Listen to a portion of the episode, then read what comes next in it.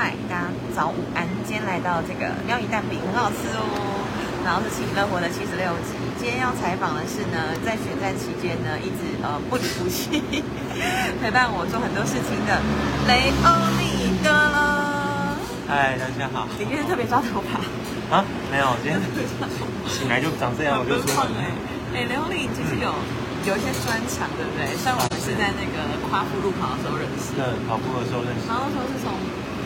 台屏东跑到台东，对啊，好累，好累，对啊，对，那时候跑真的有点，有点厌世，有点厌世，但是又好好玩。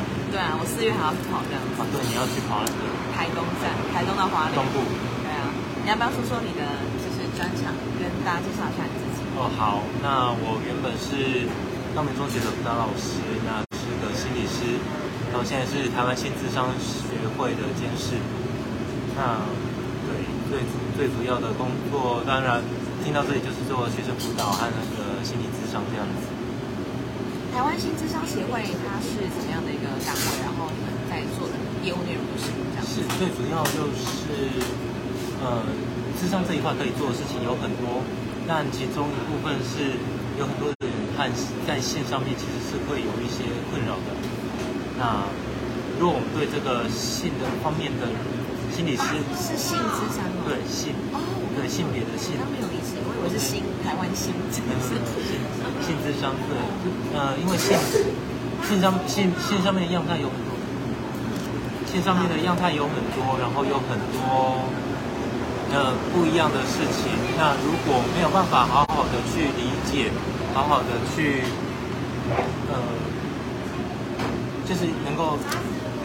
理解这些人，理解这些样态，理解他们的心情和感受的话，很很多人就容易。其实心理师很多人很很容易听到信，然后有一点紧张，或者是就一些自己的印象、刻板印象、看法，或者是价值观，那这些都有可能会去伤害到个案。我想知道这个性智商，它有针对怎么样的年龄层或特殊吗？完全没有，因为。一生中是逃不逃逃不开性别的，那小孩小孩出生，男生小男生小女生怎么教养，有些人就觉得不一样。那再来就是，就就算就是呃谈恋爱也是性，亲亲密关系也是性，然后个人自己和自己身体的关系也都是性。还蛮有趣的这个专业。所以就是这这些其实都有关。那能够拿出来的讲呢，当然是啊感情关系啦、性别关系啦、夫妻关系都是常见的。但是有些东西就是在，尤其像我们东方比较私密和传统的情况下，很多东西很难很难拿出来大方的通的说，尤其这些是一个困难或是难以启齿的事情的时候，有时候个案要开口就很困难。那如果说好不容易想要开口，找到一个专业，结果开了口，他却没有办法好好接受这个内，或者是对我开口的东西有所。让我感觉他有所批判或者价值观的时候，就很难再谈下去。那你们就是怎么讲？会让怎么大家怎么认识你们？因为像我前是第一次听到说，哦，原来有这样的协会。你们平常会举办什么样的好比讲座啊？或是是，其实像我们即将要再开年会了。这次年会其实这次主题从幼儿性教育，对幼儿教育里面还包含性，然后。嗯，还有要怎么去教育，怎么去看待幼儿的性，要怎么去让他们理解他们自己的身体，然后保护自己，以及很正常的看待自己的一些各种发展。嗯，就是这次学会的主题的这样。那当然，我们整个学会在呃不同时间点，然后都有固定办一些讲座内容。那很多当然是因为主要是在台北，嗯，人人比较多是在台北这样子。然后有一些有一些线上的课程。当然，大部分，呃，大部分人不会听到，最主要是我们很多是否心理师的，就是给心理师更多的真人和陪人用的，然后大众的讲座才会更在推推给一般人这样子。了解，所以其实他的受众对象比较多，是在这个方面本来就有专业的，是，然后他想要更了解这方面的内容。那你受过这方面的训练之后，你有没有觉得，好比在推动这件事情上面的？因为就像你讲的，华人的个性是一口不谈的。对，那最大的困难，当然第一个是包含了，就像刚才说的，大家其实每个人对性都有自己的价值观和想法，所以我们想要让更普及、更普遍，以及把这件事情普通话的推广出去的时候，其实很容易就会遭到别人异样的眼光。对，因为他会有自己的价值观，认为说你们怎么会把这个东西拿来谈成这个样子？哦，我们要谈的东西和他觉得的样子不一样的时候，像是什么可以举例吗？因为我之前看到，好比说女人迷啊，或是一些单位，他们会开始就是类似是。那我举个例子，嗯，卡牌，就是去知道说，好比哎你喜欢什么样的？好比我们讲体位法，或者怎么样，就是教你怎么探索，然后有没有达到高潮这种。然后很多人可能就开始觉得说，天哪，怎么会讲这些事情？是是。可是其实可能在每个人的一生当中都是会遇到的问题。没错。对，所以我想听你刚刚的那个例子。好，就就用刚才的例子来说好了，就是我们和自己的身体的探索和理解，这是我们个人自己的事情。以前没有人要教，没有关系。那现在我们用一个，嗯。因为就是自己对自己，这本来就是很正常的一件事情。然后身体本来就是自己能够去理解它这件事，但有些人就会觉得说，你怎么可以把这种事情拿来理解？或者是你甚至有些更刻板的印象，就是一个女生怎么可以探索自己的身体？甚至是一个人你怎么可以乱碰触自己的身体？我们这种程度的人还是有，OK，而且在某些领域里面。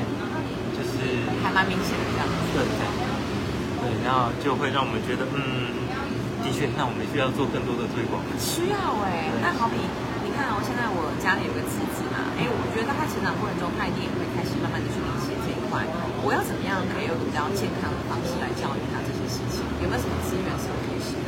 因为你说你们的协会都在台北。对对对对，当然就像是绘本，OK，哦给孩子。给孩子看绘本是很快，那些绘本也是，呃，从像小孩子有时候第一个会问我是从哪里来，哦，那有时候有时候可能三四岁他在问这个东西，他只是想要知道，就是生命怎么来。有一天爸爸跟妈妈，对他可能还没有还他他不需要理解这个，对他还没有需要理解到性，对，所以不同的年龄他需要不一样的资讯。所以我们给他不一样的回答，或者是有不同绘本就好。之前我有看一本绘本，我很喜欢。是。那绘本是立体的，就是打开然后就有东西跳出来。它用等比例的方式，从受精卵到胎儿的大小，对，就是从先受精卵，然后一步一步在什么阶段有什么样子到胎儿。好可爱。对，相当可爱的，就是一开始介绍生命的开始。就让小朋友去理解这个过程。理解哦，原来是在妈妈里面会这样子变，慢慢变大。有一个不尴尬的方式。更大，因为是绘本，而且很漂亮、很可爱。对，然后像我们就就是我们这边要请心理师，就是出了格外绘本一整套的，大概四本，就是在介绍，呃，妈妈可以带着孩子看这些绘本，一步一步来介绍我们如何探索自己，了解自己的身体，然后了解这个世界，了解那个性别关系，对，就是给小孩。那性智商当然是你在做的其中一个事情。从你的就是毕业，就是在学期念到毕业到现在工作，其实都很跟这个性辅导相关。是是。在这个这么久，有没有遇到什么比较特别的事情？不过当然这都是保密。OK。对，或者是你观察，因为你主要是在学校提供的里面，然后你观察，好比因为有一些书，像是我们如何制造出玻璃心的一代，就是会有一种觉得说现代的孩子好像。比较没办法忍受挫折啊等等，你从第一线的观察是什么？OK，第一线的观察，看，说真的，每一个年代的孩子就不一样。我们这个年代也很多家长就会很多上一辈就会说，哎呀，一代不如一代。对对。然后就像现在我们看孩子，可能会就有人也会觉得说，啊，一代不如一代。但是不要忘了，就是每一代他都会长出他的样子。那现在是三七时代。很明显，现在孩子的三 C 使用能力会比还比大人都还要强。而且我朋友在教养孩子的过程中，他有说到月子中心的那个护理师跟他说，以前的小孩子大概是几岁的时候，或者几个月会爬，现在全部都往前，就他们的学习能力全部都变得更少。是，的确，当然有可能让护理或者是几岁开始爬，这我就真的不知道。对，那当然就是，呃，生理上的变化有没有这么快，我不知道。但是整个社会形速、形速的状况，孩子就必须要应对现在这个世界转转换的情况，和我们那时候的世界就很不一样，很快速。看过去的世界又更不一样。我举个例子来说，我之前在学校里面，我已经认为，我当时认为我的物理已经很好了，可是物理后来学得不错，而且我一直有在读相关的书，会看科学人什么的。然后，可是我打开考卷，我打开课本，现在的课本就发现，现在的新知和我们过去的，哎，现在要教授的知识和我们过去要教授的完全不一样。你以前可以考一百分的，你现在就算还有考一百分的实力，但你可能只能考五十分，因为可能有五十分根本没做出来。但是，但是现在学生必须要面对这这样庞大的资讯，他必须要应对的能力，那他他他一定会长出他新的样子。再加上一零八课纲的推推动，就是要孩子更多接触这些东西，以及更了解自己要什么，必须要有独立的思考，然后去找出自己的方向。对，在对学生面对这样的要求挑战的时候，他就会长出他自己新的样子。所以这个教育制度其实有跟上，这是它是变化时代嘛。因为我们总是会抱怨或者听到各种批评说，课纲或者学校教的东西永远都不会出现。你在啊，如果如果是在考试，当然不会出现。就像是我们我我我引用我功能老师常常说的一个东西，就是我们去便利超商。你不会听到一个便利超商店员跟你说：“哎，我们现在的饮料第二件，呃，开根号。”对，就是我们不会用到这种机一些数学，甚至是算术，但是在这个过程中，它培养的是我们的逻辑和运算。可是为了成绩的情况下，它变成一个反复练习的很枯燥的东西。反复练习和枯燥的东西是很无聊的。那可是如何如何去思考这些运算，是在这过程中的培养。但这些培养的能力可能已经不足以面对这个世界的运变化和运作，所以现在有更多课纲是要你去能够去自己去思考，能够自学，能够有自己找寻问题并且找到答案的能力。那为了这些能力，可是又和成绩这两个东西开始打架，所以就有旧观念、新观念的打架冲突。和所以现在一零八刚刚课纲大家觉得很乱。可是目标都是为了让孩子有更好的能力去应应这个社会。那你这样讲的话，听起来还蛮有盼望，就是其实也是会一直在调整，是滚动式修正。对，所以呃，因为我们学校是一个从能够考到医学系的学生，一直到要拼后面后段学大学都有一点点辛苦的学生都有。的情况下，我们遇我们遇过这么多孩子，但是对这在这个 range 里面，你可以看到很厉害，读书很厉害和读书比较不行的孩子，但在不管在哪一个光谱里面，你都可以看到孩子都有孩子能够很自信、很好的表达自己，然后他在不同的专长有学到不一样的东西。对，就像我一最喜欢拿出来讲的一个孩子，有一个学生，他那时候决定不升学了。他决定不升学，那可是他很明确的知道他要往什么方向走。现在他的同学还在读大学，他已经是独当一面的摄影师了。哦，对，就是他他已经走出他的方向，他知道自己要往什么方向走。他能够表达，他能够去去发挥他的专长，他就知道，对他就可以走出他的路线。其实我觉得也是找一个，就是找到每个孩子自己的成是，但是如果我们的方向还是，哎，你都已经读高中了，为什么不读大学？当这样子价值观只要再套在他身上的时候，完全不适用，他就会很痛苦。他当时是喜欢在大学要学习。好了，如果有相关的科系的话。对对，像是当然可以学到更深入，或者是真的完全准备好了再进进业界。好，那他就是进业界边学，再继续进修，继续学，继续磨，继续磨，就是在业界磨，就有一点点小小的差别。但是说真的，就是。好一点的是，我们现在社会价值观又越来越开了，所以让这种有方向的孩子就可以有方向走。没方向的孩子，如果你要再照原本的传统路线，读完大学再找自己的路线也可以。对，如果有更开放的世界、更开放的价值观，我觉得对孩子来说，对我们来说都是一件好事。刚在聊的都是你的专业嘛，那回来聊自己好了。你也是保持对自己的人生很开放的这个心态。我们在去年的四月的一场那个。讲座啊，然后谈那个网络成瘾的时候，你知道，对，那你就来当我的宣传助理。对，对，为什么会想要做这样的决定？然后过程当中学到什么东西，或者是看到什么，也不一定有学到什么，就是看到什么这样。OK OK，就是在在做决定之前，其实我看到你的看板，就是想说，嗯，好像这个很好玩，可可以试试看，可以碰碰看。然后，呃，在教育界久了，就觉得说都就长那样子，然后所以想要去试试看别的事情。然后，所以投入选战，我觉得真的很新鲜，很很妙。然后很多东西好像以前在外面可以看到，然后进来以后才发现，就是看到的还是表面，然后知道的还是有限。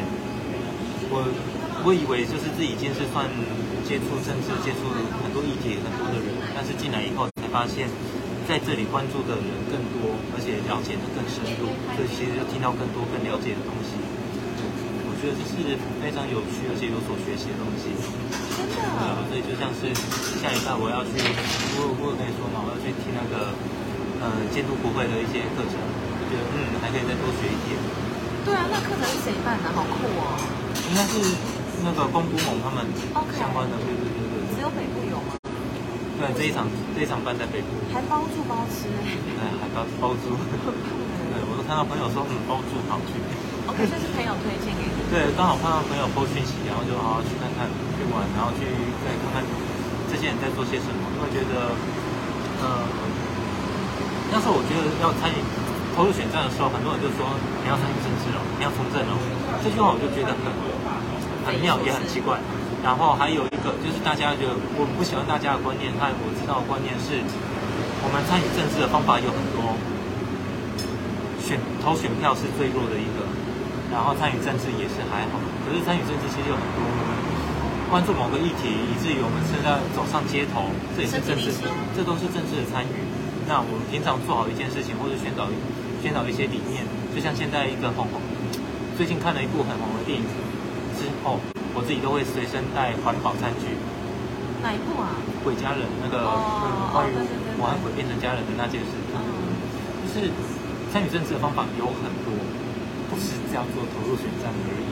那我没有在选战，或者是没有在和政治人物相关的时候，其实我还可以帮在社会做很多事，就像那个那个悲悲情城市里面，对男男主角得到的他朋友给他的一句话说，不管你在哪里，都有你可以做的事情。对，就是就是这样的感觉。好心灵鸡汤，好励志。对，但里面这句话蛮重的。真的，对，然后就好像你人时时刻刻都是保持一个很开放的心态。哦对啊，你接下来是不是还有不同的好对规划？，呃，下礼拜下礼拜我要去澎湖这么快经营民宿，对，下就下礼拜了，我就要去澎湖经营民宿。对，朋友有民宿，我想说，呃，之前看过蒋勋，蒋勋有一个演讲啊，他有出了一本书，他去池上住了一年，才感受到二十四个节气，到底对那感觉是什么？但如果在城，但城市有没有城市的感觉？然后我住过嘉义，我知道嘉义的感觉。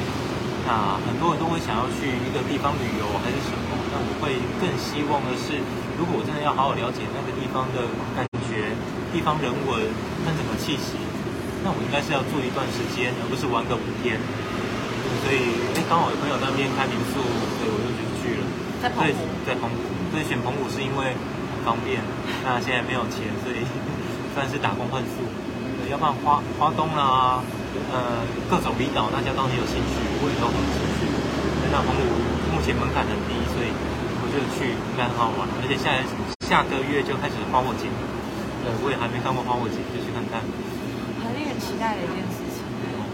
哇，没有，我的意思是说，就感觉像我弟媳在做保险嘛，然后我记得我们在选前之前遇到的时候，他也很积极的跟你就是算是介绍，然后你就直接说你是一个就是对保险你就觉得还好，然后像是人生也都是持开放态度，这样的一个很安然自适的心态是怎么样去培养，或是有没有什么人生哲学在里面？人生就是好像学随时都可以变动，而且完全不害怕。